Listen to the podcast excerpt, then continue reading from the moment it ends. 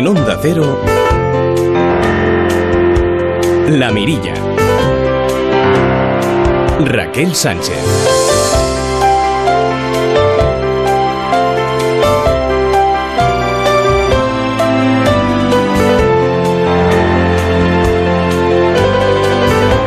Amigos? ¿Cómo están? Muy buenas tardes. Gracias por estar ahí. Feliz Día de la Madre. Sobre todo mi abrazo inmenso a los que la han perdido en esta pandemia. Se cumplen hoy 51 días del inicio de esta campaña de agradecimiento, de esta campaña de aplausos a las 8.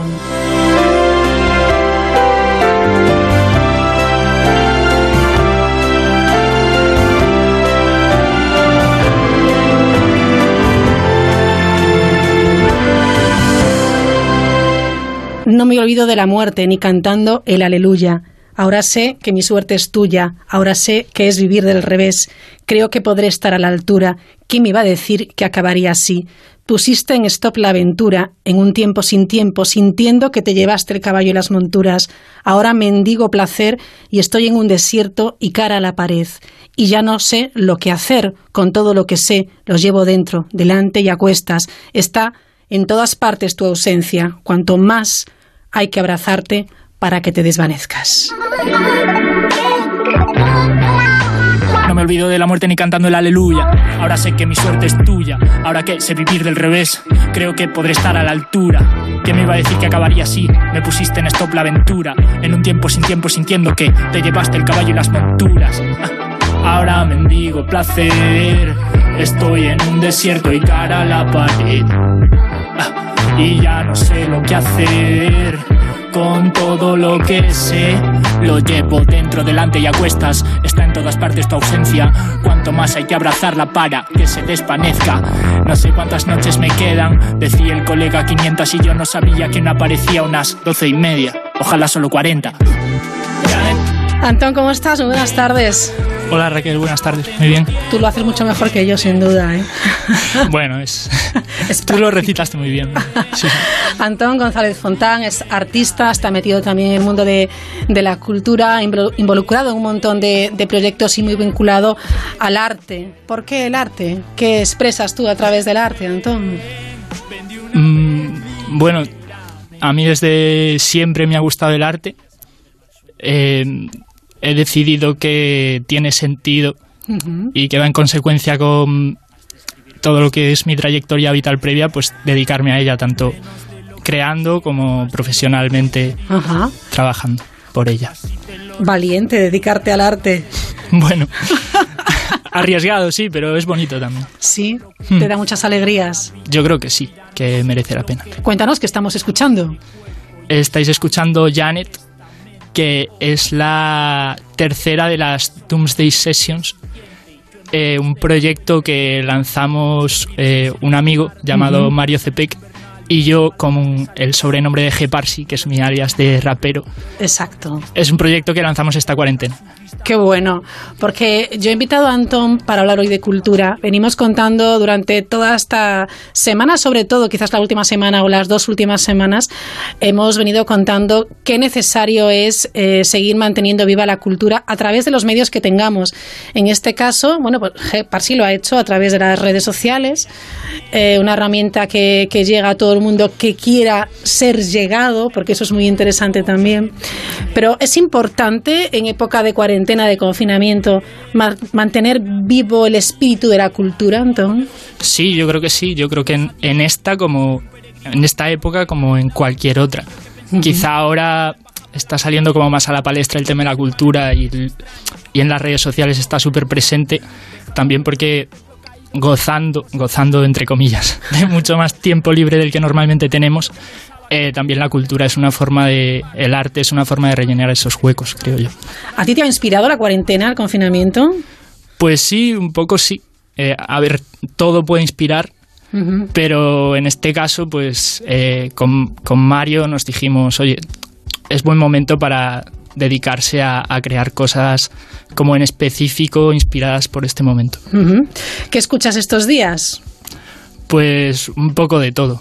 Eh, esto que está sonando de fondo es un disco que salió hace nada de dos chicos que se llaman Tom Mitch y Joseph Days, que hacen una música así muy, muy especial, como muy propia.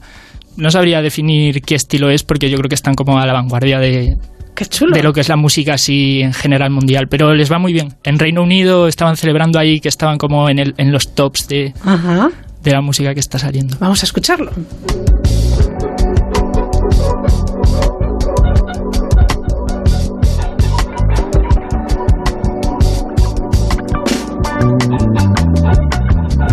Don't listen to what they say. You can't take it slow.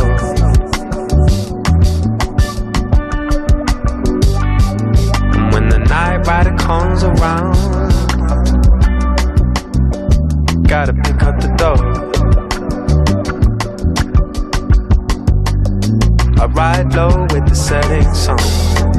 Miss the days with the break of the drums. Suena francamente bien. Me gusta ver cosas nuevas, escuchar cosas nuevas en todas las disciplinas artísticas. Hablamos ahora de la desescalada.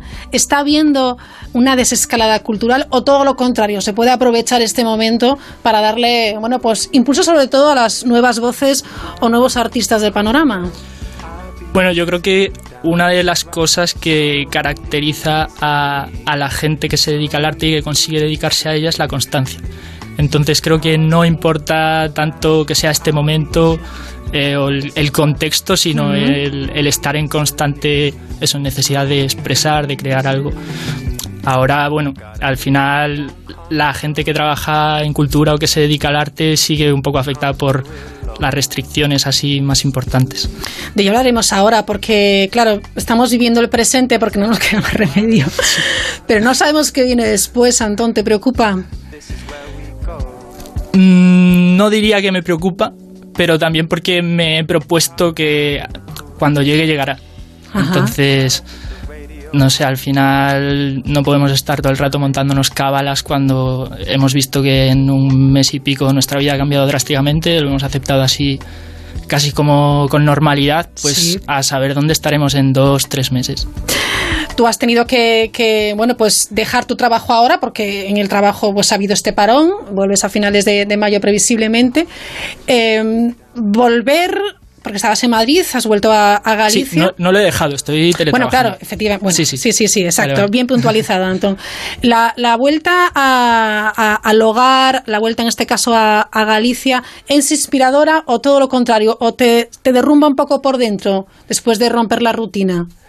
Eh, no, a mí me- ha resultado, me resulta muy agradable poder estar compartiendo con mi familia eh, pues momentos que no habríamos compartido si Bueno, eso no es de ninguna manera. Eh, somos mis padres, dos hermanos y yo y, y bueno, llevábamos muchísimo tiempo sin pasar tanto tiempo juntos. Mi hermano ha vuelto de Uruguay, que estaba allí trabajando, se ha visto obligado, pero bueno, lo he visto mucho antes de lo previsto. En ese sentido no, no está mal. No está mal. O sea, estáis los cinco en casa. Estamos los cinco en casa. Qué bueno, un día señalado como hoy, además, ¿no? Sí, sí, sí. Lo hemos celebrado. sí. Está bien. Cuéntanos, ¿qué estamos escuchando ahora? A ver. Vamos a ponerlo en primer plano. Tengo oído, me hago el sordo. A ellos les gustan los diamantes en bruto. Y yo lo pulí tanto que ya soy solo polvo. So boring, tus fake stories about money. Need more love in the economy. You know what I mean? Yo quiero, darling, el carmín de la muerte en mi Polvo. espejo diciendo te dejo pasión. Polvo se llama. ¿Por qué? Bueno, la frase que más me gustó de la canción, eh, después de haberla escrito, es una que dice: A ellos les gustan los diamantes en bruto, yo lo pulí tanto que ya soy solo polvo. Y después añade Dust to Dust. Y no sé, me parecía ahí un título llamativo. Es curioso porque las letras de, de Antón son, son chulísimas, a mí me gustan, me gustan mucho. eh, y siempre me ha parecido eh, maravilloso cómo, cómo lo, lo- transmites, cómo llegas y de dónde salen esas, eh, esas letras. Y sobre todo esa capacidad que tiene, esa memoria brutal que tiene para recitar todo de, de golpe. ¿Cómo lo haces? Bueno, eso. ¿Cuál es el secreto? No, lo de las letras, yo creo que, o sea, la gente que hace rap en general es un tipo de música como muy, muy vicioso. De Ajá. que cuando empiezas a escribir casi lo coges como ejercicio más que como me ha llegado la inspiración y voy a escribir ahora. Entonces estás constantemente ahí escribiendo y memorizando. Conozco a un chico que se escribe las letras en su memoria, no usa cuaderno. Está ahí todo el rato pensándolas y, no se las anota. ¿Escribes eh, boli papel o escribes ordenador? ¿Cómo lo haces? No, ordenador, ordenador, porque se tacha mucho. ¿Te queda mucho por escribir, por cantar eh, a través del rap? Sí, yo creo que sí. Bueno, siempre está ahí el miedo de repetirse. Pero mm, ahora que estoy, me he juntado ahí con Mario Cepec, que es el chico que hace las instrumentales que están sonando y que hace toda la producción. máquina, ¿eh?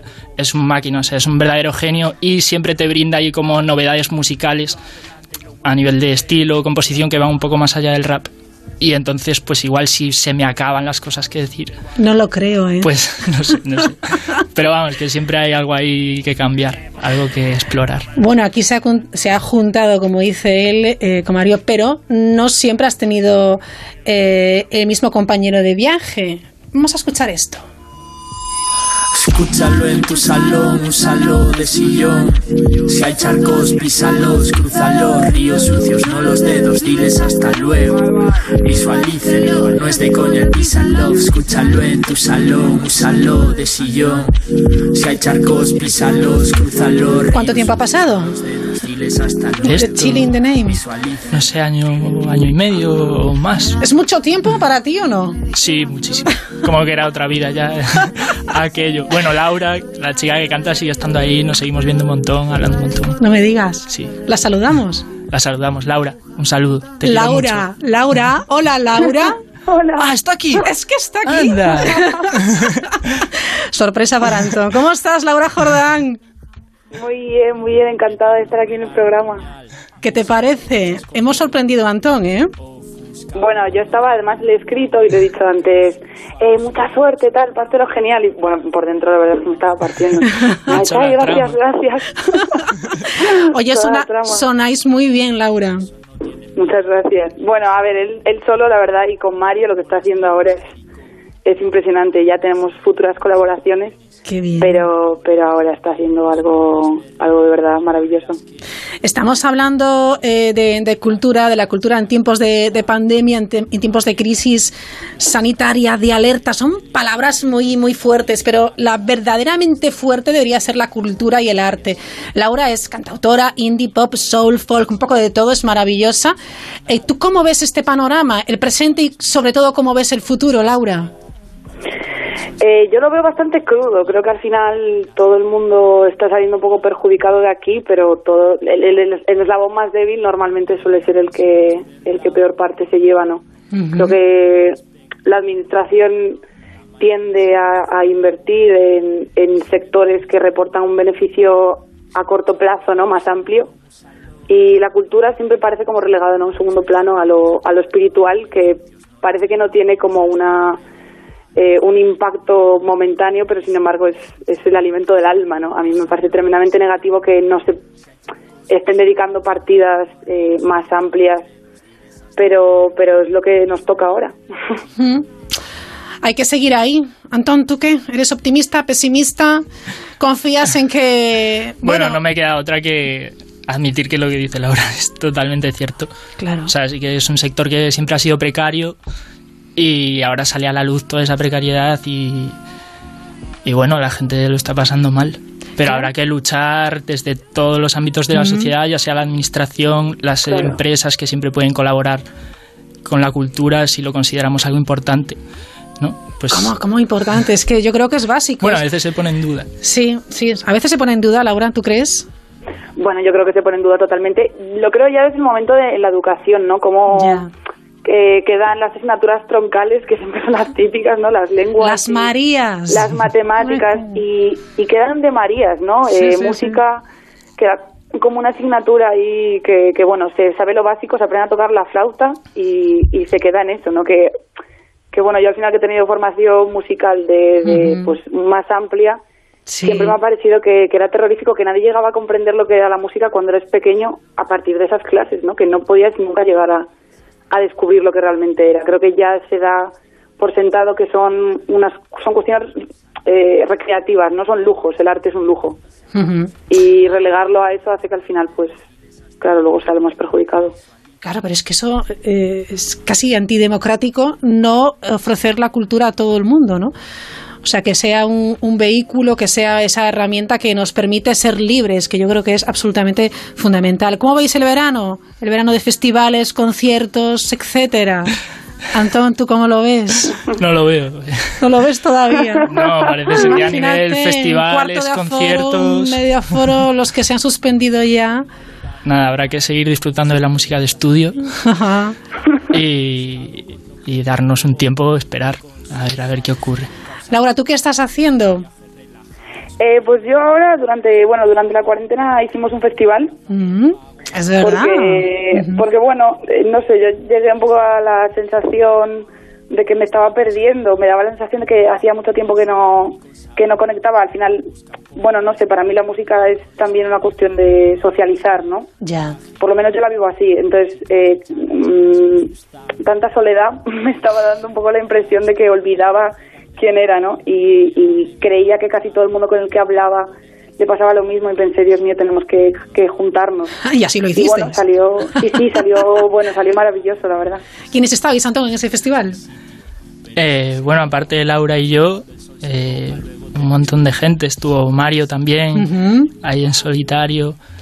Eh, hubo hasta monólogo cómico de nuestro amigo Moncho. Qué bueno. Eh, está Pablo Dopico. Ujú. ¿Quién más estaba, Laura?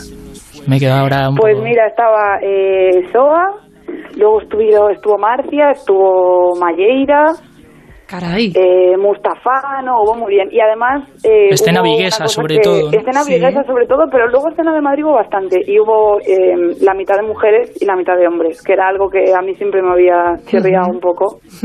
en la escena, que los carteles, ¿no? Siempre los grandes grupos son cinco tíos y, y llega un momento donde, donde yo creo que hace falta sacar que aquí hay, hay una cantera muy buena de mujeres que, que hacen muy buena música y a veces se quedan relegadas un poco ¿no? a, a- a ciertos géneros, Ya. pero realmente saben hacer de todo. Sabemos hacer de todo. Laura, seguimos en contacto. Disfruta mucho con tu, tu arte, con tu música. Sigue haciéndonos disfrutar a nosotros y espero verte pronto, ¿vale? Muchísimas gracias, lo mismo. Un beso Chao, Laura. En verano hacemos otro Chao. festi. En verano hacemos otro festival prometido. Hasta luego. Un beso. Yo Adiós. soy el Chao, primero que tira la piedra al aire. Te lo reconozco. Yo soy el que desconecta nuestras partes. Todo el mundo. Bueno, otra de las facetas de, de, de Antón González Fontán, qué barbaridad si no paramos, ¿eh? El sótano de Babel. El sótano de Babel. Con él vamos a Eh. terminar. Cuéntanos la historia del sótano de Babel, que es un, vamos, a mí me parece que sois un grupazo. Gracias. Es un grupo de Vigo. Somos cuatro chicos de Vigo que, bueno, eh, salvo por el paréntesis de ahora, residimos en Madrid. Ujú. Y nada, llevamos ahí desde 2015-2016 tocando este pop alternativo, rock alternativo. ¿Os gusta tocar en directo? Nos encanta, o sea, Sí, es lo mejor. O sea, es, es verdad eso que dicen, ¿no? Es como hacer un programa de radio en directo también. Sí, sí, sí. Es algo muy especial, ¿verdad? Sí, se, se vive de otra manera y lo que decía Laura del factor social, pues al final es lo que le da más vida al asunto del arte, de la música. El sótano de Babel, nos eh, despedimos con, con esta, con esta música. Antón, gracias por estar esta tarde, ya casi noche, con, con nosotros. Antes da tiempo de dar un paseíto hasta las 11 de la noche, que dura nuestro, bueno, pues nuestra salida de la jaula. Eh, y nada, a seguir creando, ¿vale? Gracias a ti, Raquel. Un beso, adiós. Chao,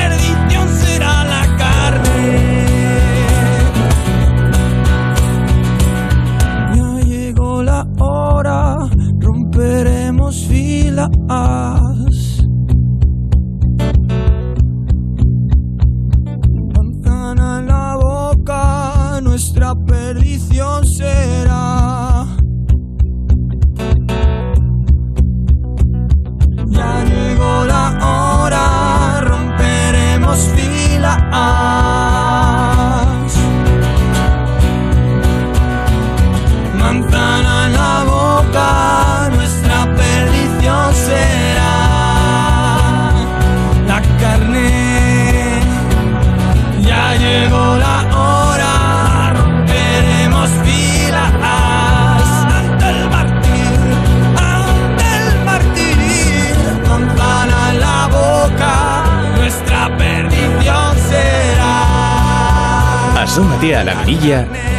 Onda Cero. Cuando comenzó la cuarentena me puse en contacto con las familias de mis alumnos para transmitirles todo mi apoyo y ánimo. Y claro, a medida que van transcurriendo los días, pues estoy contactando con ellos según sus necesidades. Por ejemplo, con algunas familias hablo diariamente para la adaptación de material. Así, pues no sé, mira, una de mis alumnas recibirá en su domicilio dentro de muy poco apuntes en braille del siguiente tema que van a ver en matemáticas. Sea de la forma que sea, desde luego que estamos en contacto.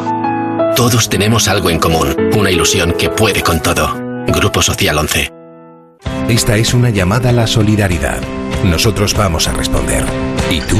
¿Nos ayudas?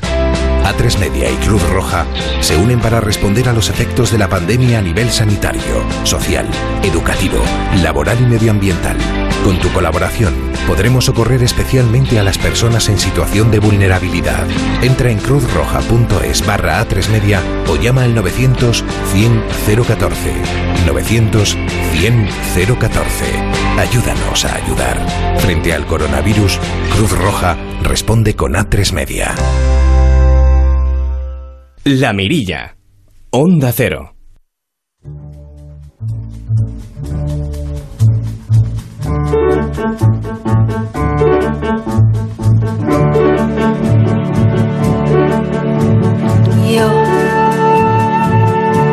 al verte sonreír, soy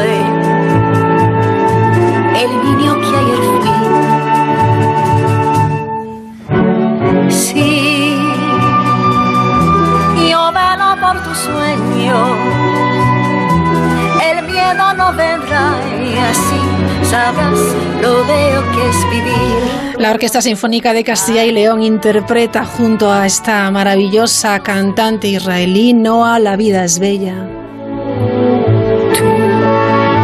Un guiño sin duda a la vida y un canto a la esperanza. Javier Ortega Álvarez es consejero de Cultura y Turismo de la Junta de Castilla y León. Javier, ¿qué tal? Muy buenas noches. Hola, muy buenas noches, Raquel. Qué maravilla escuchar esto. Iba a decir ahora, pero escucharlo siempre, en cualquier momento. Sí, la verdad es que sí, siempre es un placer, pero yo creo que en estos momentos que tan difíciles por los que estamos atravesando, me parece que este mensaje de amor, de lo que se puede hacer con la unión, de superación, me parece que es muy importante. ¿Cómo surge esta iniciativa?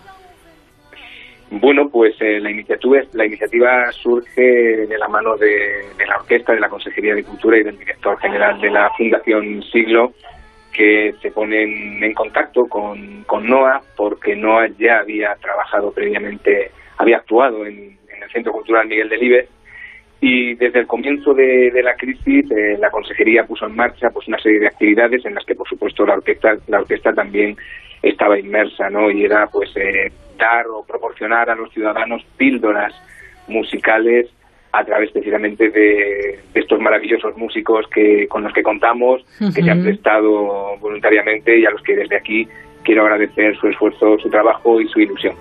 Desde luego el resultado es maravilloso. Decía antes en conversación con bueno con nuestro artista anterior, Antón González Fontán, decía que además la, la, música, el arte en general es un factor importante, un factor también importante para la salud mental. Esa píldora de la que nos hablas, ¿verdad? Es eh, yo creo que imprescindible. Sí, sí que lo es. Mira, a mí me gusta utilizar una metáfora, ¿no? Y hablando de la cultura, del arte, eh, hablar de la cultura precisamente como, como una botica del alma, ¿no? Los ciudadanos cuando atraviesan malos momentos, cuando tienen momentos de debilidad o están más flojos o, o, en fin, no se encuentran en el mejor estado en el que pueden estar, utilizan píldoras o medicamentos en forma de libros, en forma de exposiciones, en forma de teatro, en forma de museo, en forma de conciertos. Yo creo que la música, si tiene algo precisamente es, es el proporcionarnos esos momentos de, de, relajación, de placer y de bienestar, ¿sabes? Yo creo que, que es cura el alma, ¿no? Y creo que además, yo lo vengo diciendo durante mucho tiempo, todos somos cultura, si algo somos, somos cultura, amamos la cultura y necesitamos la cultura. La verdad es que hoy en el programa queríamos hablar mucho de, de cultura y lo estamos haciendo porque es parte importante también pues de, de bueno, pues esa recuperación, yo creo, ¿no? Y merece la pena prestarle toda la atención eh, que, necesita, sobre todo ahora en estos tiempos tan, tan complicados. No sabemos cómo va a ser el verano, por ejemplo, antes hablábamos los conciertos, los festivales, eh, los aforos en los teatros, en los museos, pero de lo que no cabe ninguna duda, eh, Javier, es que hay que estar ahí apoyando la cultura. Eh, sí, sin ninguna duda, sin ningún género de dudas. Desde la Consejería de Cultura y Turismo y desde el Gobierno de la Junta de Castilla y León lo hemos tenido claro desde el primer momento.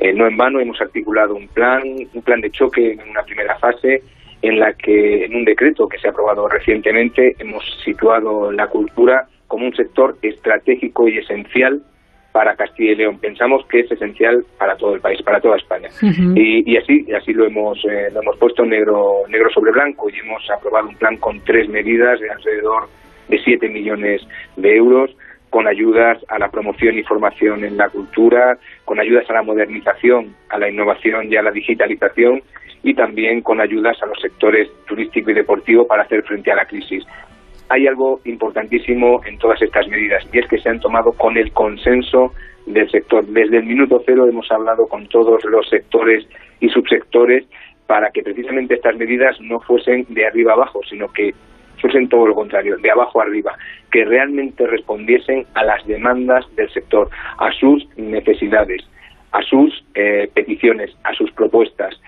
De, de alguna forma han sido de una forma horizontal, transversal, y pensamos que esa es la, forma en la que se tienen que hacer eh, estas decisiones, en el que sea con el consenso y con el concurso de todos y en ese sentido la, última medida de la que he hablado precisamente es para inyectar liquidez a los sectores que lo están pasando tan mal.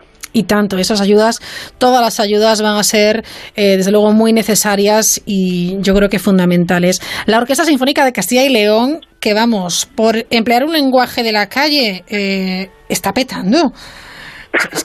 qué cantidad de abonados, además, eh, bueno, pues en esta temporada, ¿no?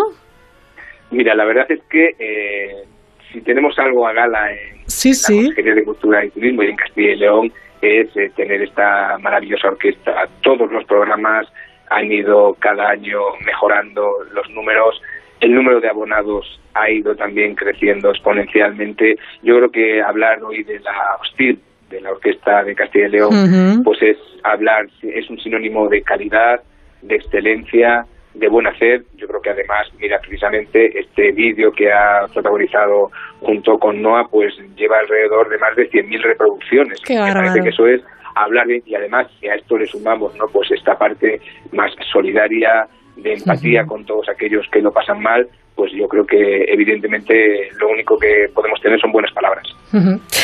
Bueno, pues eh, Javier Ortega Álvarez, consejero de Cultura y Turismo de la Junta de Castilla y León, de Castilla y León. Gracias por acompañarnos en esta tarde-noche de este domingo 3 de mayo, Día de, la Madre, día de paseo para muchos ya a esta hora.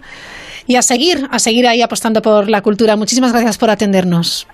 Muchísimas gracias Raquel y si me lo permites quiero terminar por supuesto felicitando a todas las madres en este día tan especial y también si me lo permites eh, mostrando toda mi amistad y mi solidaridad con las familias de los fallecidos y con todos aquellos que hoy están ingresados o que están en cuarentena y, por supuesto, con todos los sanitarios, con todas las fuerzas y cuerpos de seguridad, voluntarios, en fin, merecen todo nuestro respeto y admiración. Pues nos unimos también a ese, a ese abrazo. Gracias, Javier. Buenas noches. Muchísimas gracias, Raquel. Buenas noches.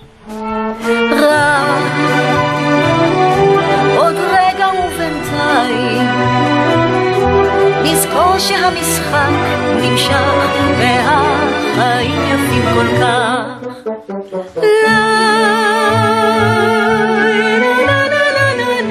Así llegamos a las 9, las 8 en Canarias, las noticias y en 5 minutos volvemos aquí en la mirilla.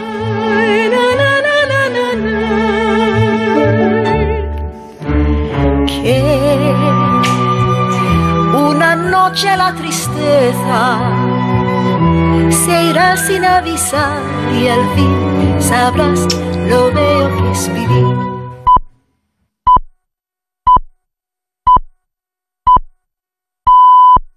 Son las nueve, son las ocho en Canarias.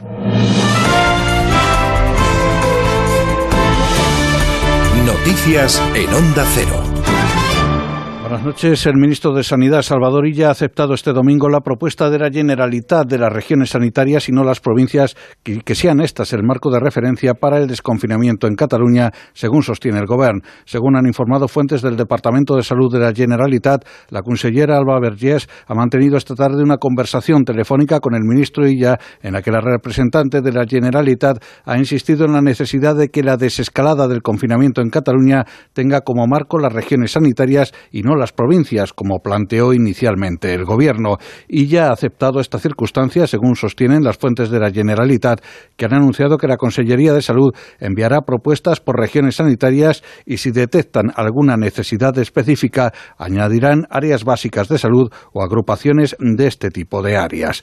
Los principales líderes del Partido Popular y algunos partidos independentistas no están a favor de prolongar el estado de alarma al 24 de mayo. Con esta situación, Pedro Sánchez acudirá al Congreso de los Diputados este próximo miércoles para aprobar la cuarta prórroga. Tras la videoconferencia de presidentes autonómicos de este domingo, el Endacari Iñigo ha dicho que no comparte la manera de gestionar el mando único por parte del Ejecutivo Central. Es imprescindible articular un marco bilateral estable de diálogo para la gobernanza compartida, gobernanza colaborativa basada en la codecisión y solicito que reformulemos el modelo de gestión de esta crisis y asentemos el consenso entre quienes conformamos la representación del Estado en cada comunidad. Insisto que es necesario recuperar la legalidad ordinaria para garantizar la salud pública y también el retorno paulatino a la normalidad institucional. Creo sinceramente que el resultado de todo esto anterior será más democrático, más participado y más eficaz. Por su parte, el presidente catalán Quim Torra ha anunciado su negativa a la prórroga del estado de alarma, mientras que el presidente gallego Núñez Feijó considera que el gobierno está haciendo un uso desproporcionado del estado de alarma. Si se debe hacer alguna modificación de la ley orgánica de salud pública para que, de acuerdo con los artículos de esa ley, las autoridades, por razones sanitarias, puedan restringir la movilidad de los ciudadanos en determinados territorios, hágase, pero suspéndase el estado de alarma. El número de muertos diagnosticados en Francia ha sido de 135 en las últimas 24 horas, lo que confirma la tendencia descendente constatada en los días anteriores. Corresponsal en París, Álvaro del Río. En una semana, Francia inicia la primera fase de su desescalada con muchas incógnitas todavía en cuanto a su aplicación práctica y también dudas incluso sobre la fecha del 11 de mayo. Es el objetivo que se ha fijado el gobierno galo, pero hoy de nuevo ha advertido de que si en estos días no se cumplen estrictamente las reglas de confinamiento, si los franceses se relajan demasiado y los nuevos contagios se disparan, la desescalada podría retrasarse, ha dicho el ministro del Interior, Christophe Castaner. Nuestro objetivo es claro, nítido y preciso. Es el desconfinamiento para todo el país a partir del 11 de mayo, pero es un objetivo que hay que conquistar porque todo retroceso en estos días en cuanto al respeto de las normas de confinamiento supondría un avance del virus y amenazaría el 11 de mayo. Para esa fecha se reanudará parte de la actividad económica y comercial, también los desplazamientos, pero falta preparación, escasean las mascarillas y 300 alcaldes de la región de París piden que se retrase la apertura de las escuelas mientras la epidemia sigue frenándose con un total hoy de 24.895 fallecimientos, 135 más desde ayer y 131.287 contagios confirmados. Y el gobierno británico ha confirmado que se han registrado 315 nuevas muertes por COVID-19 en el país en 24 horas, la cifra diaria más baja comunicada desde finales de marzo. El ejecutivo de Boris Johnson publicará esta próxima semana una hoja de ruta que avanzará detalles del plan para comenzar a rebajar las medidas de distancia social. Corresponsal de Onda Cero en Londres, Celia Maza. Las muertes totales por COVID-19 en el Reino Unido, contando hospitales, residencias de mayores y domicilios particulares, ascienden ya a 28.446. En las últimas 24 horas han fallecido 315 personas, aunque los fines de semana nunca son cifras fiables para evaluar una pandemia que casi cuesta la vida al primer ministro británico. En una entrevista con The Sun, Boris Johnson habla por primera vez sobre su paso por el hospital y explica que ante la gravedad de la situación se realizaron incluso preparativos para anunciar al país su posible fallecimiento un momento que califica como tremendamente complejo. El líder Tory prepara ahora la estrategia de desescalada de un confinamiento impuesto de momento hasta el 7 de mayo. Es todo por el momento, más noticias dentro de una hora y en ondacero.es. Este lunes, Carlos Alsina entrevista a Pablo Casado. En el inicio de la desescalada, el líder del Partido Popular y jefe de la oposición en más de uno. A la espera de su apoyo a una nueva prórroga del estado de alarma y con el horizonte de negociar un gran pacto nacional frente a los efectos sanitarios y económicos del COVID-19. Este lunes, a las 9 de la mañana, Pablo Casado con Carlos Alsina en Más de Uno. Te mereces esta radio. Onda Cero, tu radio.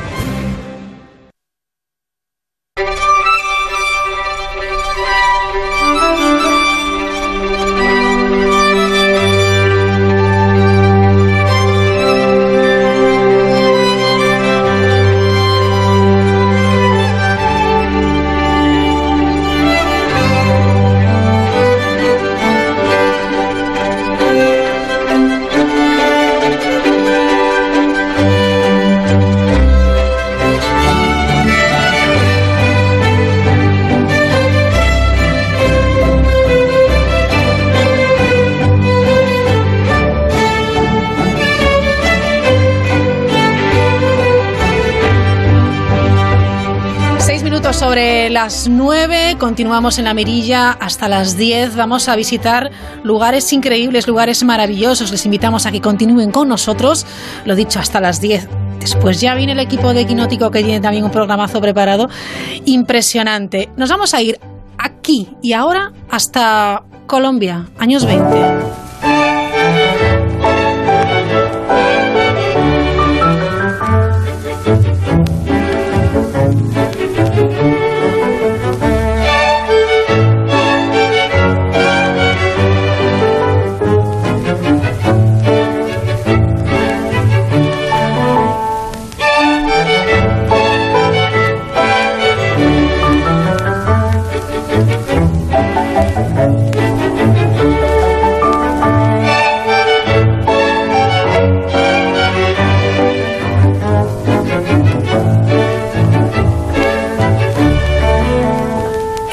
De tormenta y barro nace una niña bastarda a la que, creyéndola muerta, bautizan con el nombre de Betsabé.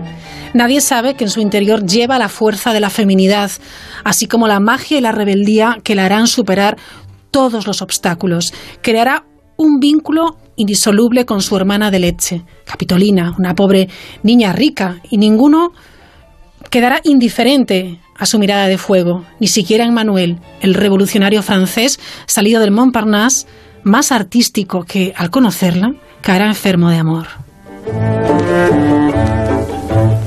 Algún día, hoy, es el título de esta gran historia que ha escrito Ángela Becerra. Ángela, ¿qué tal? Buenas noches. Hola, buenas noches Raquel, ¿qué tal estás? Muy bien, ¿tú cómo andas? Bueno, mira, bien, eh, aprendiendo muchísimo de todo este momento que estamos viviendo tan extraordinario, tan tan fuera de, de todo, ¿no? Y muy importante, yo creo que es un, un momento de paréntesis eh, mundial para reorganizar valores y para resituarnos a cada uno en su contexto, ¿no? No viene mal a veces resituarnos ¿eh? y valorar dónde estamos, con quién estamos y por qué. Así es, sí. Y, y bueno, también es un momento de, de aparte de reflexión, de, de valorar eh, e- estos espacios eh, de silencio, de lectura, en donde te reencuentras con cosas que a lo mejor has dejado aparcadas y que eh, este, estos días así que se hacen, que se estiran y que no se acaban, pues sirven Ujú. para, para retomar todo esto, ¿no? Ángela Becerra nació en Cali, en Colombia. Allí estudió comunicación. Después, bueno, pues dejó esta faceta y se dedicó a lo que quería, que era la, la literatura, con esa primera obra, Alma Abierta, en el año 2001. Y con este, algún día hoy, premio Fernando Lara. No está mal, ¿eh? Bueno, yo creo que eh, con modestia digo que la historia, sobre todo la historia y, y el personaje, la protagonista, se merecían Claro. el premio y se merecía sobre todo ella salir de ese anonimato obligado que la que la tuvo en, en un silencio de 100 años siendo una persona tan importante, una además una joven eh, que cambió el rumbo eh, de, la, de las mujeres en Colombia, que fue precursora, porque esto estamos hablando del año 1920, donde esta niña, eh, que viene de la absoluta miseria, de la nada, es capaz de enfrentarse a toda un... Eh, a todo ese núcleo durísimo que era político, económico, eh, clerical y decir basta, como mujeres no podemos continuar siendo explotadas, siendo abusadas sexualmente, etcétera, porque toda la historia de Betsabe Espinal, que es eh, la protagonista de esta novela, pues eh, se basa en, en, en el germen que yo un día, eh, yo siempre pienso que las historias no tienes que buscarlas, sino que ellas llegan a ti y te fecundan. Si, si estás, mm, si encuentran el terreno propicio, ¿no? Yo hace mucho tiempo con otras novelas he ido trabajando el tema de las mujeres, de la fuerza de las mujeres y de repente me llegó esta niña de 23 años que eh, en un documental que vi por la televisión, mm, ya casi al final del documental, pensé, no es posible que esta chica haya quedado sumergida en el olvido, siendo tan importante como fue, porque ella llegó a envalentonar a 400 obreras y a decir basta sabiendo que se podían morir de hambre, sabiendo que las podían matar y, y, dijeron pues es ahora o nunca, ¿no? Y a partir de ese embrión pues se gestó toda la, novela, una novela que trabajé durante seis años y te digo que es de las cosas más maravillosas que he hecho porque me fundí absolutamente con, con ese con esa fuerza, con esa rebeldía y con esa feminidad que tenía Betsabe, ¿no? Betsabe, efectivamente con solo 23 años, como dice Ángela, bueno, pues se convierte en la heroína de una de las primeras huelgas eh, femeninas de la historia. ¿Cómo era el carácter de, de Betsabe, Ángela? Bueno, yo cuando me empiezo a, investigar, lo único que, a lo que me voy haciendo es a eh, cuatro o cinco eh, documentos eh, que aparecen en, los diarios de la época, unos diarios eh, que estaba entrando el socialismo eh, muy tímidamente y en Colombia se le llamaba el socialismo criollo. Entonces ellos dan voz y dan parte de lo que esta chica está haciendo. Entonces con ese con esa cosa tan pequeña y con una fotografía que también dice muchísimo, porque es allí donde yo descubro que esta niña tiene una rebeldía tremenda, es la fuerza de la mirada, el, el talante con que se enfrenta. Entonces empiezo a armar el personaje y, y, después ese personaje, en la medida en que yo voy documentándome, pues me va reafirmando lo que yo iba pensando de ella, ¿no? Esta es una niña eh, bastarda, es una niña que viene de eh, de mujeres, eh, hijas naturales, de abuela, madre, y que eh, en esa época, pues eso era como un estigma que, que las marcaba, ¿no? Entonces, aparte de eso, da la, la, coyuntura de que eh, acababa de suceder la guerra de los mil días y había muchas mujeres que se habían quedado viudas con hijas y con hijos que tenían que alimentar y entonces aparece eh, ese, esa figura del, eh, del patronato de las fábricas textiles que también existieron aquí y eh, reclutan a todas estas niñas, niñas entre los 11 y los 25 años, las reclutan porque además eh, sus dedos, que son eh, eh, delicados y todo eso, pues para tejer va muy bien. Y el clero, la, la, el clero además ayuda para que no se, entre comillas, se descarríen estas niñas, entonces montan eh, eh, los patronatos que están regidos por, por monjas y lo que hacen realmente es tener a estas niñas casi recluidas eh, en, un estado de casi carcelario y de allí van a la fábrica, trabajan, vuelven y les pagan cuatro veces menos que a los hombres. Los capataces que están en las fábricas abusan de ellas sexualmente. Muchas de estas niñas acaban en manicomios o acaban eh, prostituidas y eh, las explotan, eh, las hacen trabajar 14 horas diarias, les retrasan los relojes, las obligan a ir descalzas, no las dejan ir al baño, eh, incluso hay un parto en, entre los telares tremendo, ¿no? Entonces, bueno, todo, todo esto, que es lo único que yo tengo de ella, me sirve a mí para poder crear todo lo que es el personaje y entonces como no hay niñez que, que yo pueda investigar de ella, el comportamiento que ella tiene me da a mí eh, para irle dando una niñez, una niñez en donde ella ya entra en esa rebeldía, es una niñez eh, vegetal, silvestre, eh, ella viene de, de, un pueblo de la nada, ya el mismo nacimiento que ella tiene que cae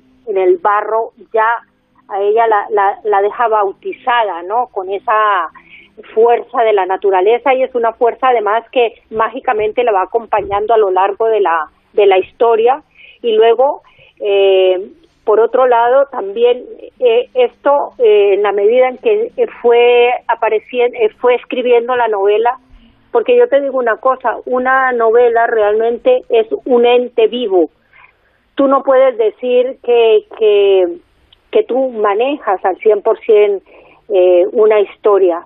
En la misma historia, en la medida en que tú pones a caminar los personajes, los personajes van pidiendo de ti y es como si te convirtieras un poco como en medium y, y, y te y te va pidiendo y, y tú tienes que pactar con ese ente, ¿no? Y dices, bueno, pues sí, este ente me ha pedido que esta niña tenga una hermana, que aparece esa hermana de leche. ¿Y, por, ¿Y por qué aparece esa hermana de leche? Esa hermana de leche aparece porque hay unas diferencias sociales tremendas, ¿no? En esa época. Estamos hablando de principios del siglo pasado, eh, en donde eh, había algo que las hermanaba a ellas como mujeres y era su condición femenina, que eh, si bien había una que estaba que venía de la nada era explotada y era eh, vilipendiada digamos por el hecho de ser mujer pero a la otra también la preparaban y como como una ciudadana de segunda para responder a los cánones de la época. Entonces eran eh, dos niñas que estaban eh, aparte de ser rechazadas en el momento de nacimiento por sus madres porque querían varones, porque ya ellas como madres sabían lo que iba, lo que iba a ser el, que salieran mujeres, entonces se encuentran huérfanas de madre teniendo las madres vivas, ¿no? Es una historia que en la medida en que se fue mm, tejiendo, se fue haciendo épica, ¿no? Bueno, pues es la historia, la desde luego increíble historia de Betsabe Espinal, la joven hilandera que lideraba esa primera huelga feminista en, en Colombia. Y yo les invito a que eh, busquen también, que investiguen, que vean esa fotografía porque es brutal la fuerza que tiene con esa eh, profunda mirada, con eh, esas cejas así un poco alborotadas, ¿verdad? espesas y tiene muchísimo poder esa fotografía, es una imagen impresionante. Sí, yo cuando, yo soy una persona como muy observadora, ¿no? Y en el momento en que yo dije, bueno, ¿qué tengo? Tengo, pocas cosas, pero tengo esta, esta cara, este rostro que es fantástico. Entonces yo ya me hice un perfil de ella, pero se lo envié a una mujer, una fisonomista buenísima, y le dije, sin explicarle nada, le dije, ¿qué, qué te dice esta, esta, esta chica? Sí. Y me mandó un perfil en donde coincidíamos muchísimo en las cosas que yo pensaba. Así que en base a eso eh, tejí eh, esta, esta chica. Luego la novela está, eh, aunque está, está ambientada en, en ese Medellín eh, provinciano, un Medellín además eh, que eh, vive el cambio tecnológico que pasa de la oscuridad a la luz, de las velas y, del gas a, la electricidad. De, eh, es, es, eh, es, es muy bonito toda esa documentación que yo tuve y que luego he trasvasado en la novela y además paralelamente está el París de principios del siglo pasado en donde también eh, Medellín quería aproximarse, ¿no? Y es de ese de ese París bohemio y todo y, el, país, el París de Montparnasse donde aparece el otro personaje porque ahí realmente son tres personajes que, que son los los pilares de, de la novela no y es, es em, sumergirse en otro tiempo y sumergirse también en esa eh, Colombia vegetal, exuberante, eh, mágica. Bueno, yo yo la disfruté muchísimo porque además eh, ya claro creo en la magia, ¿no? O sea que bueno, pues la historia eh, es increíble. La novela, obviamente, se la recomendamos algún día hoy, editada por Planeta y además ha sido galardonada con el premio Fernando Lara. Ángela Becerra, gracias por estar esta noche con nosotros en la sintonía de la mirilla de Onda Cero.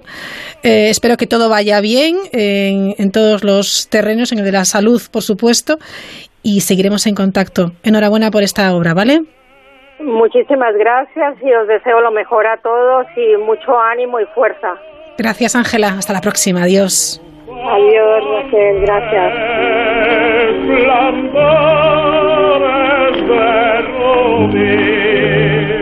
Descubre lo que hay tras la mirilla con Raquel Sánchez.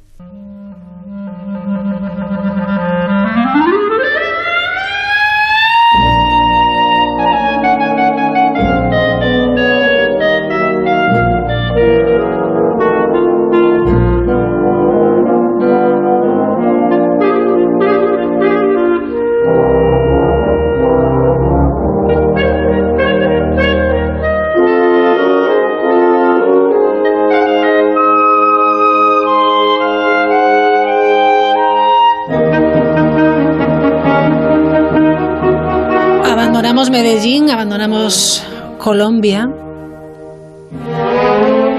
y estamos tomando un café en un restaurante del Midtown. Mi amigo Leonard es inteligente e ingenioso. Los dos compartimos la sensación de haber nacido en una injusticia social preestablecida. Nuestro tema es la vida no vivida. Él es gay y yo la mujer singular. Teresa Zatarain, ¿qué tal? Buenas noches. Buenas noches, Raquel. ¿Qué te parece?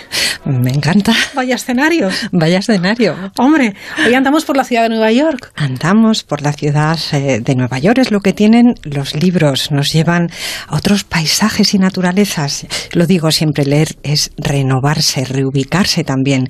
Cuando el texto atrapa, Bastan segundos, incluso palabras, para notar esas alas que te elevan, por ejemplo, hasta una ventana en la noche, al calor del verano, desde la que observar los tejados recortados bajo un cielo repleto de estrellas. Nueva York, Raquel. Mm. No sé tú, pero yo he estado allí tantas veces y de tan distintas maneras que puedo avanzar sus calles con solo cerrar los ojos. Tal vez por eso dar el brazo a Vivian Gornick, la autora del texto que tú has leído al principio. Maravilloso. Recorrer con ella las calles, compartir sus reflexiones de vida, bueno, es para mí un placer inmenso. Me gusta Nueva York, Raquel. No lo puedo remediar. De allí me atrae casi todo. Supongo que es ese mito ideal que cada cual se construye. Así que con nadie me encuentro mejor que con esta escritora urbana rendida a su ciudad, Nueva York. Y sí, lo sé, es cuna de muchos otros buenos escritores.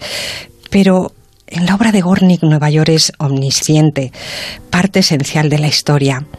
Bajaba por Broadway, subía por Lexington, cruzaba la 57, iba de un río a otro atravesando Greenwich Village, Chelsea, el Lower East Side, me adentraba en Wall Street y llegaba hasta Columbia. Caminé por aquellas calles durante años entusiasmada y expectante, dice la autora, y cada noche volvía a mi casa en el Bronx a esperar que la vida comenzase. Y es que Gornik es, Raquel, la eterna caminante sin rumbo fijo, yo no sé ahora con sus ochenta y tantos, pero solía andar nueve kilómetros al día para sentir la vida de las calles y luego poderla contar. Repaso mentalmente a todos los que se han cruzado hoy en mi camino, escribe. Oigo sus voces, veo sus gestos, empiezo a inventar vidas para ellos. Enseguida me acompañan y son una compañía magnífica. Gornik es también una aguda observadora con esos ojos azules inmensos, siempre abiertos como platos, y es la escritora consagrada que jamás pierde la naturalidad.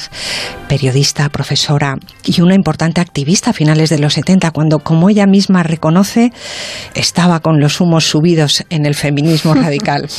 Pero por encima de todo, Gornick es la escritora urbana. Soy neoyorquina de la cabeza a los pies, la oí decir en una entrevista reciente. No saldría nunca de la ciudad y sería totalmente feliz. Sepamos si te parece un poquito más de su vida, Raquel, que es importante para comprender su obra. Verás, nació en el Bronx, en el seno de una familia judía y obrera. Hoy tiene 85 años. Cuenta que perdió a su padre siendo niña y que se crió sola con su madre, una mujer algo rígida y obtusa en su visión de la vida que a menudo exacerbó el carácter de la joven. Gornick fue una chica de su tiempo, con los valores de una generación de ruptura que exigía, entre otras cosas, la igualdad de las mujeres. Con todo, fue a la universidad gracias al respaldo de su madre y se licenció en literatura por puro convencimiento. Desde muy joven sintió que había nacido para ser escritora. Luego trabajó como crítica literaria, escribió en medios como The New York Times, publicó algunas biografías y destacó enseguida como ensayista, siempre con una pluma exquisita y una aproximación a los temas de lo más personal. Por ejemplo, Los hombres de mi vida, no me digas que no parece el título de una novela de amor romántica. Pues no, es un interesante análisis sobre el proceso creativo de algunos escritores varones que a ella personalmente le impactaron. Sí, pero es cierto, Teresa, que eh, mm, si no me equivoco, es un libro de narrativa el que definitivamente consagró a esta escritora en el mundo literario. Ujú, Te refieres a Pegos Feroces, publicada en Estados Unidos en 1987. Es, como dices, su libro de consagraciones también el primer título de Gornick traducido a nuestra lengua en 2017, nada menos que 30 años después de su lanzamiento en Estados Unidos. ¿Cuánto hay que esperar a veces? Mm, mucho. La autora estaba ya en sus 50 cuando escribió esta memoria de sus años de juventud en el Bronx. Ella no es una escritora de ficción, más bien recrea su vida y lo hace de una forma muy personal. En este libro en concreto, por las calles de Manhattan, pasean ella y su madre, que ya es una anciana, mientras van desgranando su historia. Un libro fresco y sincero, con la relación madre-hija de fondo, que no siempre era sencilla, por cierto, y con los temas que gusta siempre abordar, el amor, la libertad, la amistad, la independencia, la literatura y, por supuesto, la ciudad. Es una magnífica lectura. Sin embargo, yo que tengo esa extraña vena neoyorquina, prefiero dar un gran salto en el tiempo. Nos vamos hasta 2015. La escritora ya ha cumplido los 80 cuando se publica en Estados Unidos el que hasta ahora parece ser su último trabajo. Ojalá me equivoque, pero también hay que dejar que los escritores se Mm. retiren. Gornick es ya entonces una veterana y decide bautizar su colofón literario con el título de una novela de Gissing, La mujer singular, al que ella añade su sello y la La ciudad. Nueva York, ciudad de Whitman y Crane, ese legendario contexto para el mito de la creación del joven con talento que llega a la, a la capital del mundo como si fuera un retablo laico de la Anunciación, a una ciudad que ya lo espera, cruza el puente, camina con decisión por el bulevar y sube a la cima del rascacielos más alto, donde por fin será reconocido como la figura heroica que sabe que es. Cómo me gustan estas líneas. Raquel, es que reflejan anhelo, el mío probablemente, por tocar esa meca literaria que es Nueva York, cuna y también escenario de grandes obras y autores. Triunfar allí como escritora fue también motor para Gorni, que dice pasarme los años soñando despierta, deseando que las cosas fueran diferentes para que yo también fuera diferente. Quería escribir, eh, quería vivir en Manhattan. Ella encarna ese sueño realizado a base de constancia y talento. Claro que para ser Vivian Gornick hay que haber nacido allí, en esa ciudad de leyenda que sin embargo ella también intenta humanizar. Mi ciudad es la de los británicos melancólicos, Dickens, Gissing, Johnson, aquella en la que no vamos a ningún sitio porque ya estamos allí, nosotros, la gente normal y corriente que vaga por estas miserables y maravillosas calles en busca de un yo reflejado en los ojos de un desconocido.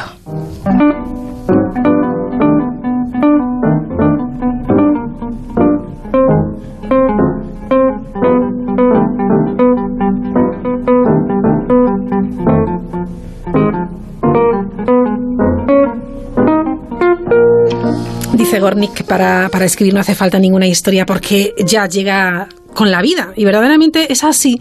Tan pronto narra sus vivencias como saluda a un vecino, coge un autobús en la Quinta Avenida, se adentra en una residencia o almuerza en un pequeño restaurante. Y con tanta ida y venida por las calles, no dejo de pensar cómo estará viviendo el actual confinamiento, Teresa, que incluso, bueno, pues ha detenido la vida de los neoyorquinos. Mm, coincido con esa reflexión plenamente. ¿Qué será de la escritora en ese nuevo escenario, con las calles de Nueva York vacías, tras semanas de parálisis, de shock también? ¿Qué pensará quien escribe cosas como nunca me sentía menos sola que cuando estaba sola en una calle abarrotada? Quien es parte, Raquel, de una multitud de vida ahora ausente. La mayoría de la gente, dice, está en Nueva York porque necesita muestras en grandes cantidades de expresividad humana y no las necesita de vez en cuando, sino todos los días. Porque Gornick no habla solo de ciudad, claro, sino de alma, de reencuentro, de acariciar la vida, a veces también de silencio. Y todo eso, todos esos contrastes son su ciudad, Nueva York. Un sábado por la noche de primavera, escribe, cuando la corriente circula rauda por las ventanas abiertas, las luces perfilan los barcos, los rascacielos resplandecen en el agua y se escuchan risas al otro lado de la puerta del estudio, estas habitaciones se impregnan de la sensación de eternidad de Nueva York. Y un domingo por la tarde de invierno, cuando el río está gris o congelado, no se ve un alma y la ciudad es una abstracción. El mismo espacio se llena con una abrumadora soledad que resuena a través de lo que ahora parecen kilómetros de pasillos desiertos al otro lado de la puerta. La imagino de pie contemplando en medio de una ventana, Raquel, recuperando deprisa ríos de esa nostalgia que dice estar perdiendo su ciudad, Nueva York. Y sí, yo también me pregunto, ¿qué será de Vivian Gornick?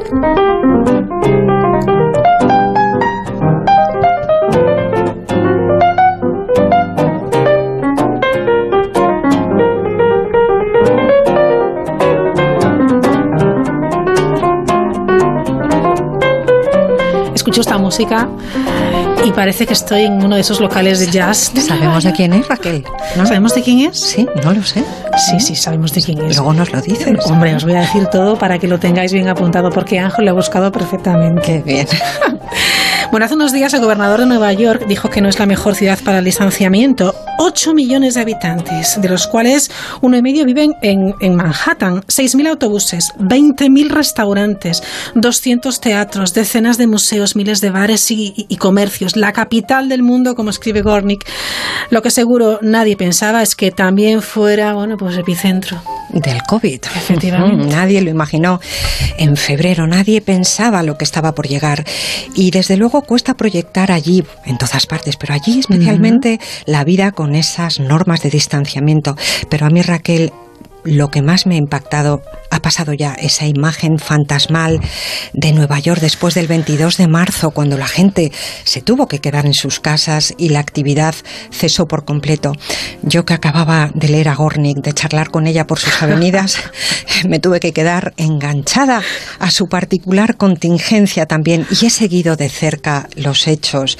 Ya sabemos, Raquel, que en Nueva York todo sucede a lo grande, así que las cifras del COVID también crecieron abruptamente y la ciudad pasó a ser epicentro de la pandemia. Más de 18.000 personas han perdido la vida solo en la urbe hasta ahora.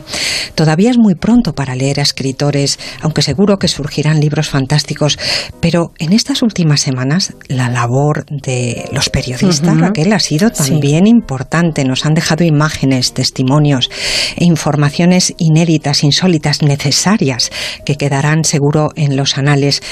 Así que mm, he pensado, Raquel, que por qué para despedirnos, eh, para despedir este pequeño homenaje que hemos hecho a Górnica, a su ciudad, mm, no hacemos nosotras una breve miscelánea de algunas curiosidades del Nueva York de estos días, de estas últimas semanas. ¿Qué te parece? Bueno, me gusta, me gusta sobre todo porque hacemos también ese guiño a nuestros compañeros periodistas que están en esa primera línea, también lo merece, y supongo que buceamos por alguna hemeroteca. Pues, pues efectivamente, nos, nos vamos y si te parece bien, a la hemeroteca, a las páginas online digitales de, New York Times, que en estas últimas semanas ha reflejado estupendamente lo excepcional del momento y yo he guardado algunas cosillas. Venga, pues estamos atentos. ¿Qué nos cuentas? Vámonos a Riverside Park, junto al río Hudson. Es el 20 de marzo. Faltan dos días para que entre en vigor el confinamiento allí. Se acaba de anunciar, por cierto. En una de las lomas de ese parque neoyorquino se está celebrando una boda.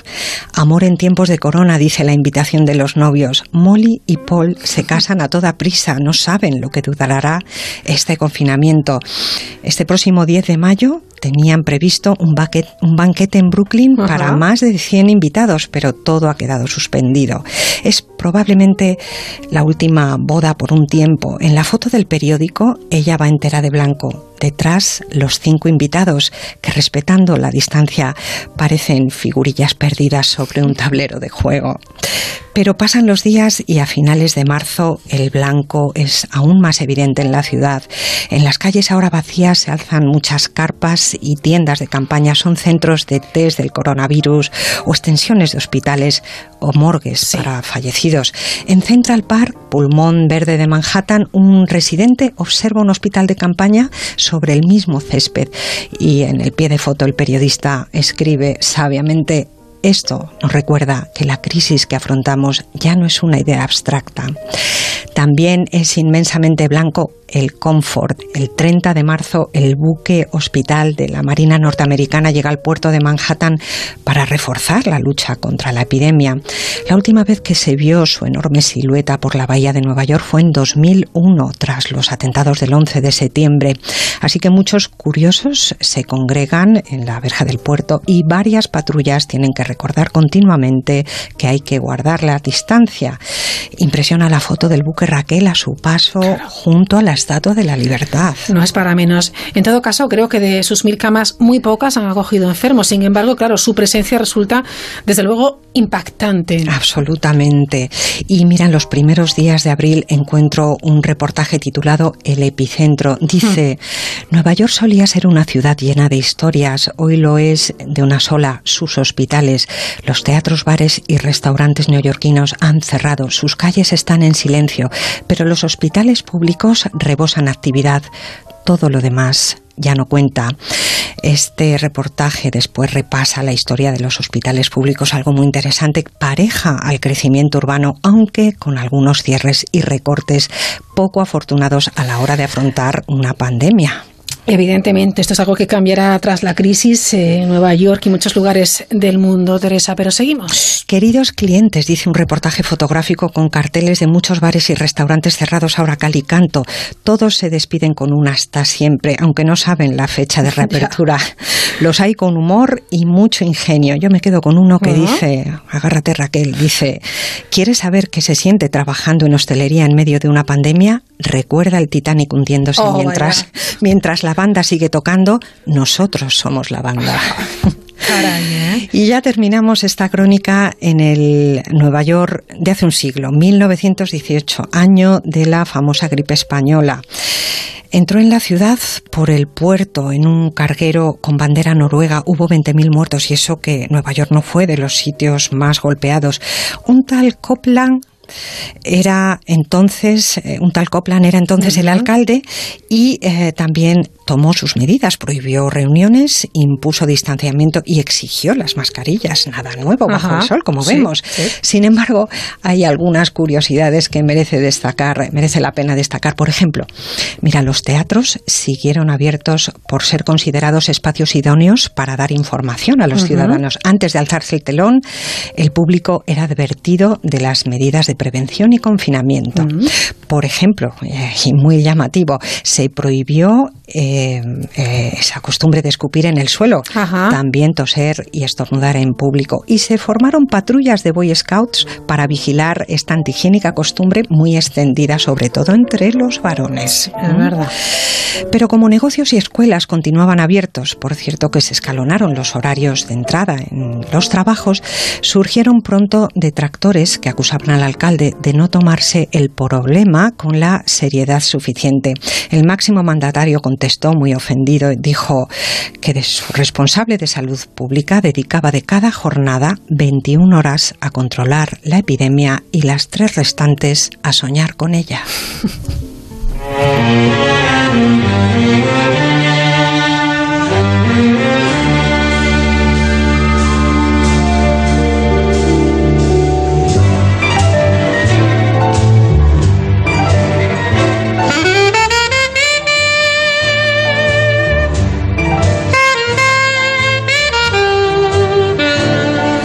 Seguro que esta, este Summertime le va a gustar mucho a Roberto Relova, que viene después a, a acompañarnos.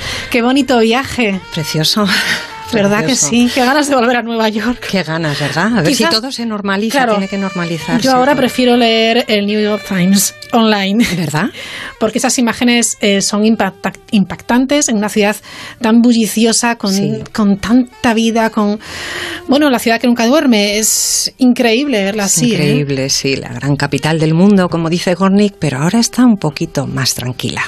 ¿Cómo estará viviendo ¿Cómo estará? Gornick este, este momento? ¿eh? Pues sí, sabes la pena, Raquel, que, que, que ya es una escritora de 85 años, ojalá eh, no dejase de escribir, porque saldría algo curioso. Además, ella, eh, además de sus paseos de, de, de- de Nueva York por Sí. Nueva York, sus reflexiones son maravillosas, son muy normales, pero muy profundas. Claro, está bien para aquellos que no la conozcan descubrirla, aunque sea un poquito tarde. Bueno, pues hemos escuchado, que antes no lo he dicho, ahora estábamos escuchando este Summertime de Charlie Parker with Strings, Mm. hemos escuchado también Rhapsody in Blue eh, y hemos escuchado Billy Evans y Jim Hall, que tiene un disco fabuloso. Muy, muy neoyorquino todo. Muy neoyorquino, efectivamente. Así que nos hemos desplazado, hemos estado en Medellín, en Colombia, con una historia increíble. A vez sabe Espinal, hemos estado con Gornick en Nueva York y veremos ahora con qué terminamos la mirilla.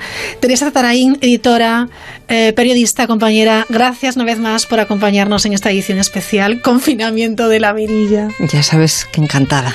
Un abrazo grande. Un abrazo. Adiós.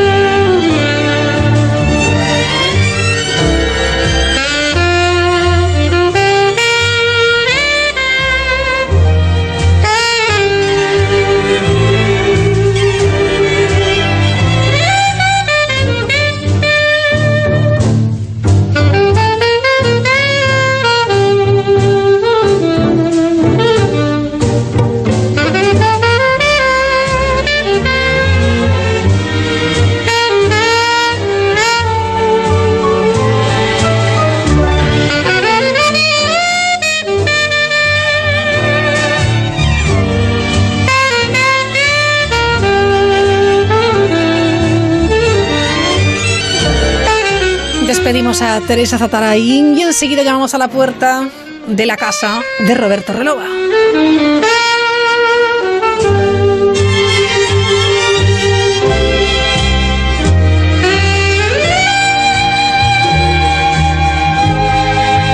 Asómate a la mirilla en Onda Cero.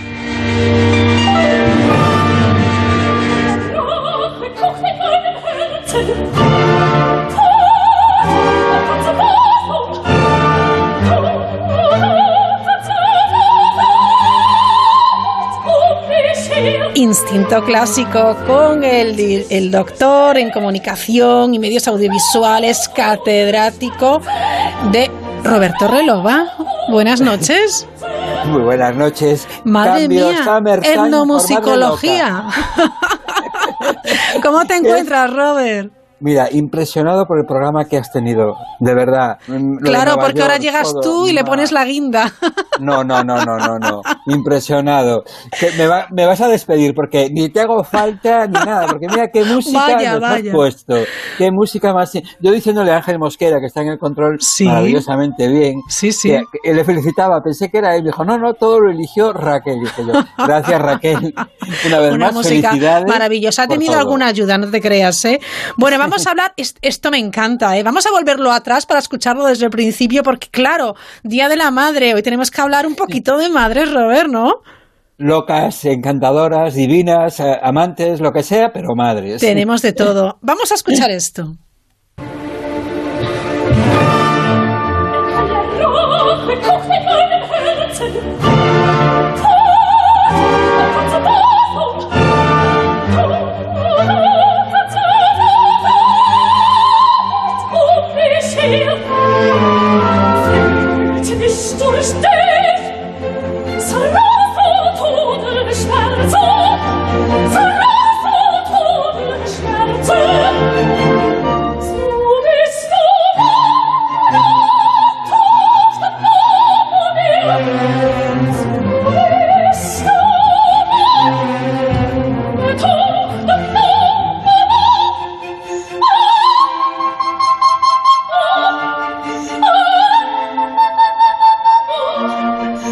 Sobrecoge siempre, siempre, siempre. Ah, Esta que sí, es increíble. Es maravilloso. Diana, Diana Dan Rao en la, en la madre, más problemática, eh, maléfica, Malvada. eh, más malvada de la historia de la ópera y la más difícil de cantar. Yo creo que, bueno, creo que es la madre más compleja de toda la historia. Y ahí está, con esa, eh, eso, esa coloratura, eh, ese eh, dominio de- de- del agudo tan brutal que es eh, simplemente para comer el coco a su hija de, de que cometa un crimen. Es que es muy fuerte, es una, una, una de las madres más terribles y más encantadoras al fin y al cabo, porque todo el mundo sabe quién es la, la reina de la, noche reina de la- flauta. Efectivamente. de la la flauta mágica, magia de Mozart. Es Caray, maravillosa. Fíjate que el tema de la madre, a lo largo del barroco sobre todo, y sobre todo la historia de Roma, atrae muchísimo, muchísimas óperas, la famosa La Incronazione di Popea de, de Monteverdi, una ópera de género que estuvo muy de moda y está muy de moda en estos últimos años, Agripina, por ejemplo, Sí. eh, que es complejísimo el personaje de Agripina, pues también a lo largo del barroco, etcétera, y luego ya las madres que se vuelven, bueno, pues eh, locas, amantes, eh, lo que hablábamos de broma, pero también tienen su lado cómico, ¿eh? Por ejemplo, Por ejemplo, eh, nos echamos una risa, Raquel y yo, con esta ópera de Donizetti, Ojo, bel canto puro y duro, que en un principio eh, se llamó, cuando se estrenó en el siglo XIX, Le Convenzioni Convenzione Teatrali, Ujú. las convenciones inconvenientes de, de la, de, la- de hacer una ópera, y destaca una madre que quiere colocar a su hija como sea. Eh, por cierto, hay un personaje travestido, que es un barítono, Ajá. que hace de señora. Bueno, en fin, es una comedia que el mundo al revés totalmente y siempre prevalecerá pues lo eso, lo que la- lo bueno, ¿no? En efecto, el amor de madre por encima de todo para colocar a su hija a cantar de, de diva de la ópera. Fíjate que esta ópera, Montserrat Caballé, una Sí. gran madre, por cierto, y una gran madre histórica, eh, pues eh, eh, dio la idea de que había en los años 70 de que esta ópera tenía que se, se tenía que llamar Viva la Mamma. Y a partir de ahí todo el mundo conoció esta Claro, ópera es como Viva la Mamma. Viva la Mamma. Y Caballé la hizo famosísima con su, bueno, como su, siempre fue Ujú. muy cómica, muy simpática, doña, doña Monserrat Caballé, ¿no? Y la verdad es que, bueno, hemos cogido un trocito de, Sí. de- de coloratura, de agilidad, que también contrapone lo que acabamos de escuchar de la flauta mágica, en este caso, bueno, pues eh, la bondad, la generosidad, pero sin abandonar la, la dificultad, evidentemente.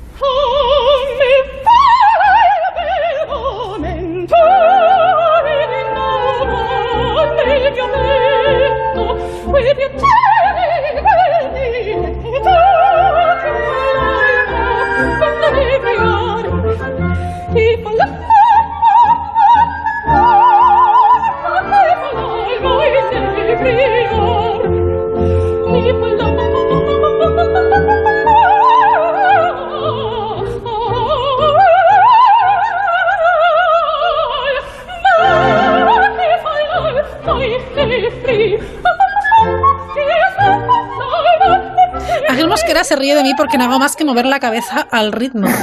¿Sabes? Es- Que me diera. Qué barbaridad, Roberto. Menos mal que esto es la radio. Es la radio Bueno, qué maravilla. qué divertido, es muy divertido cómo lo haces y cómo lo llevas, Raquel, te felicito, de verdad. Y te diré una cosa, el Summertime es una nana que una madre le canta a su bebecito, eh, acunándole en una noche de verano, ¿no? Sí, sí, también hemos Bueno, como- escuchado contigo unas versiones estupendísimas de Bueno, The el, Summertime. ¿eh? el verano pasado empezábamos siempre con una versión Sí. diferente del Summertime, ¿no? Exacto. Solo recordar que esta es Jessica Pratt, la que estaba cantando esta dificilísima partitura y divertidísima. La recomendamos muchísimo. Viva la mamma, de Donizetti. Fantástico. ¿Con qué seguimos? Bueno, ahora cambiaríamos por el lado trágico porque yo, como hablábamos antes de hacer el programa, Raquel, eh, el tema de que siempre, eh, sí, en efecto, a lo largo del siglo XIX, XX, el tema de las madres, pero a veces eh, eh, las heroínas parece que son eso, bueno, pues en este caso para concretar, Madame Butterfly, que se lleva la palma de un personaje que, que, que es engañada, tiene una aventura con, con un señor norteamericano, etcétera, etcétera, y resulta que hay un hijo por el medio eh, que además justo antes de, de suicidarse, de hacerse el harakiri, pues se despide, el, el famoso, bueno, es que es una es final horroroso, ¿no? Con el niño, eh, entonces, bueno, quiero decir que, pero parece que ocupa toda la idea de Madame Butterfly, de una japonesa maravillosa, increíble, enamoradiza, que se suicida. Pero claro, es madre, Eh, porque a veces las heroínas, como ocurre con Norma, con Medea, son madres, ¿eh? Ojo. O sea, claro, fíjate que esto ya hablaremos si quieres más adelante en el verano, pues eh, el tema de la figura del padre en, en Verdi está, es muy presente, omnipresente, ¿no? Y ausente al mismo tiempo en muchas óperas, pero a veces las madres, las heroínas ocupan tanto su- su- sus acciones en otras cosas que se- nos olvidamos. ¿eh? El otro día, cuando hablé contigo de la, la genial idea de hacer algo especial con el Día de la Madre, hombre, Butterfly, el famoso, bueno, final, pero bueno, yo preferiría escuchar el famoso Un bel di vedremo, que es esta área famosísima. Además, escucharla, como siempre hacemos nosotros en nuestro programa, Raquel, eh, que eh, potenciar voces nuevas, eh, repertorios nuevos, en este caso una voz como es la de Asmik Grigorian, una soprano que apúntensela, por favor, está arrasando en todos los teatros cuando se podía ir al teatro, evidentemente, Sí, esperemos que ya todo se arregle. volveremos, Roberto, ya volveremos. Volveremos, Dios mediante, que por, el bien de la, por el bien de la cultura Sí. en todo el mundo, por favor, que, que se arregle cuanto antes todo. Pero primero la salud, evidentemente, ¿no? Pero bueno, estamos en el buen camino. Y yo creo que, bueno, que escuchemos con atención este Un bel vedremo a esta eh, impresionante eh, soprano Asmik Grigorian.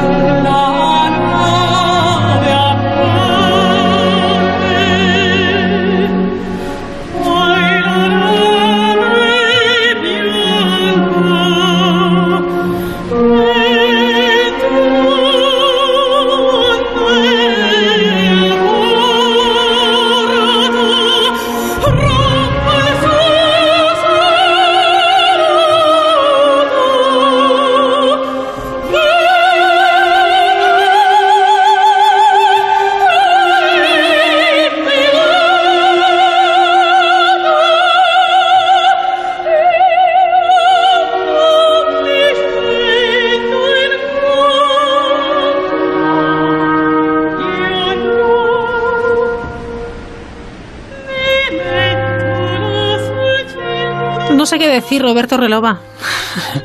No te dejas sin palabras a veces, ¿verdad? Que dices, Eh, es- es- Sí, Es lo que acabas de decir tú del Summertime o de otras muchas partidas, o la Reina de la Noche. ¿Cuántas veces hemos escuchado la Reina de la Noche y sin sigue embargo, siendo- sí. nos impacta? Y en este caso, ¿qué te parece? ¿Te ha gustado esta, esta voz? eh, eh, Maravillosa. Raquel, así. Grigorian. De verdad, esta es la gran diva del siglo XXI. Pues lo- anotado queda, ano- Queda anotadísimo, anotadísimo. ¿Con qué terminamos? Bueno, yo querría dedicártelo con todo mi cariño a todas las madres, porque además tú siempre eres muy generosa con todo el mundo.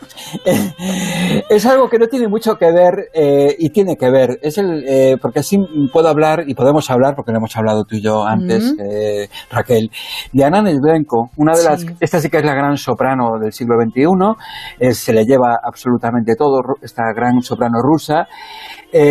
Y además con, una, con un vals muy bonito, el bacho, que lo ha bueno eh, popularizado, es un compositor de Arditi, eh, se- es casi como una propina en muchos recitales. A mí me vuelve loco, a mí me encanta, ¿no? Pero también que a veces, como hablábamos hace un momento de Montserrat Caballé, eh, bueno, Ana de Blanco mm, lo ha pasado muy mal en su vida porque, Sí. bueno, eh, tiene un hijo autista y, no- y cuando, cuando se dio cuenta, cuando percibió que tenía un hijo autista, bueno, es una madraza increíble. A mí me, me pone los pelos de punta porque lo lleva a todos los sitios, a los teatros, eh, hace fotos continuamente con- en todos los sitios. Es increíble. Es que es una madraza y, y tiene, bueno, eh, eh, Instagram, ¿no? Y coloca todo, fotos, etcétera. Del joven Se ha volcado-. Eh, sí, Tiago, es, eh, es que, bueno, y por cierto que su padre, es, eh, eh, que es el primer marido de Ana, de Frenco, eh, eh, es eh, Erwin Sgrot, ¿no? Ajá. Y, y bueno. Sí. Sí, y bueno, ahora está casado con otro señor, que, que, Ujú. bueno, que- pero el padre es este señor que es uruguayo, y la verdad es que, bueno, eh, eh, ella ha, ha ma- ha marcado un antes y un después, en el- es la gran diva de la ópera Sí. en este momento, de las sopranos, eh, y sus versiones han sido siempre, hace un momento estábamos escuchando, pues, la, la Bat- Butterfly, por cierto, quería haber hablado también de Sur Angélica, una monja, madre, madre que, que se suicida cuando se entera de que su hijito ha muerto, bueno, eh, eh, la tragedia y los dramas. Pero esto es muy alegre, muy divertido y yo quiero, de verdad, eh, pues eso, felicitar a todas las madres y a ti especialmente y que todas las mujeres eh, son sensacionales y si son madres, vaya, pues tienen un, un- no sé, hablo como hijo que, que también, que por cierto, hoy cumple también años mi madre. ¿Ah, sí? pero bueno, sí, eh, coincidió eh, el Día de la Madre y tal, pero bueno. Qué bueno. Eh, lo interesante es eh, que, a ver, en este, en este texto de- del bacho, que lo- ya verá, al público le va a encantar, hablamos pues eso, de sobre tus labios, si pudiese un dulce beso te daría. Sí. Yo creo que la dulzura del amor maternal es impagable y siempre está una madre dispuesta a entenderte, a escucharte, a quererte, a enfadarse y a perdonarte también. ¿no? Exacto. Oye, pues qué regalazo. Gracias, Roberto, para, para, Para bueno, para todas las madres y para todas las mujeres. Y también para vosotros. Venga. Muchas Oye, lo gracias. dejamos ahí, que no tenemos tiempo para más. Nos quedamos escuchándolo. Muchísimas Un gracias. bacho. Buenas noches, Roberto Relova, y gracias, como siempre. Un gran macho, gracias Ángel Mosquera, gracias, adiós. gracias. Sulle, sulle labbra, sulle labbra ti potessi dolce un bacio ti darei, dolce un bacio ti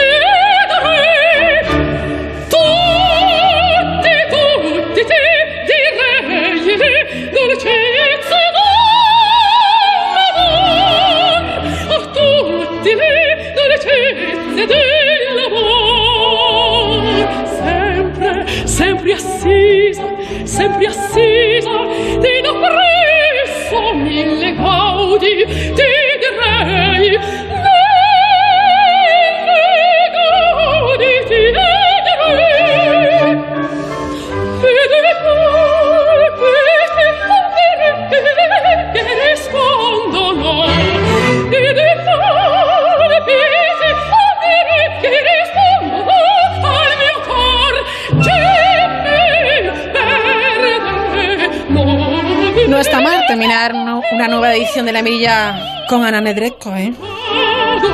Esta noche hemos hablado con Antón González, con Laura Jordán, con Javier Vázquez, con Ángela Becerra, con Teresa Zataraín, con Roberto Relova. Gracias por acompañarnos. Enseguida llegan las noticias y después el equipazo de Quinótico. Sigan disfrutando de la sintonía de Onda Cero. Feliz noche. tuo bacio il mio, il mio tesor, il mio tesor.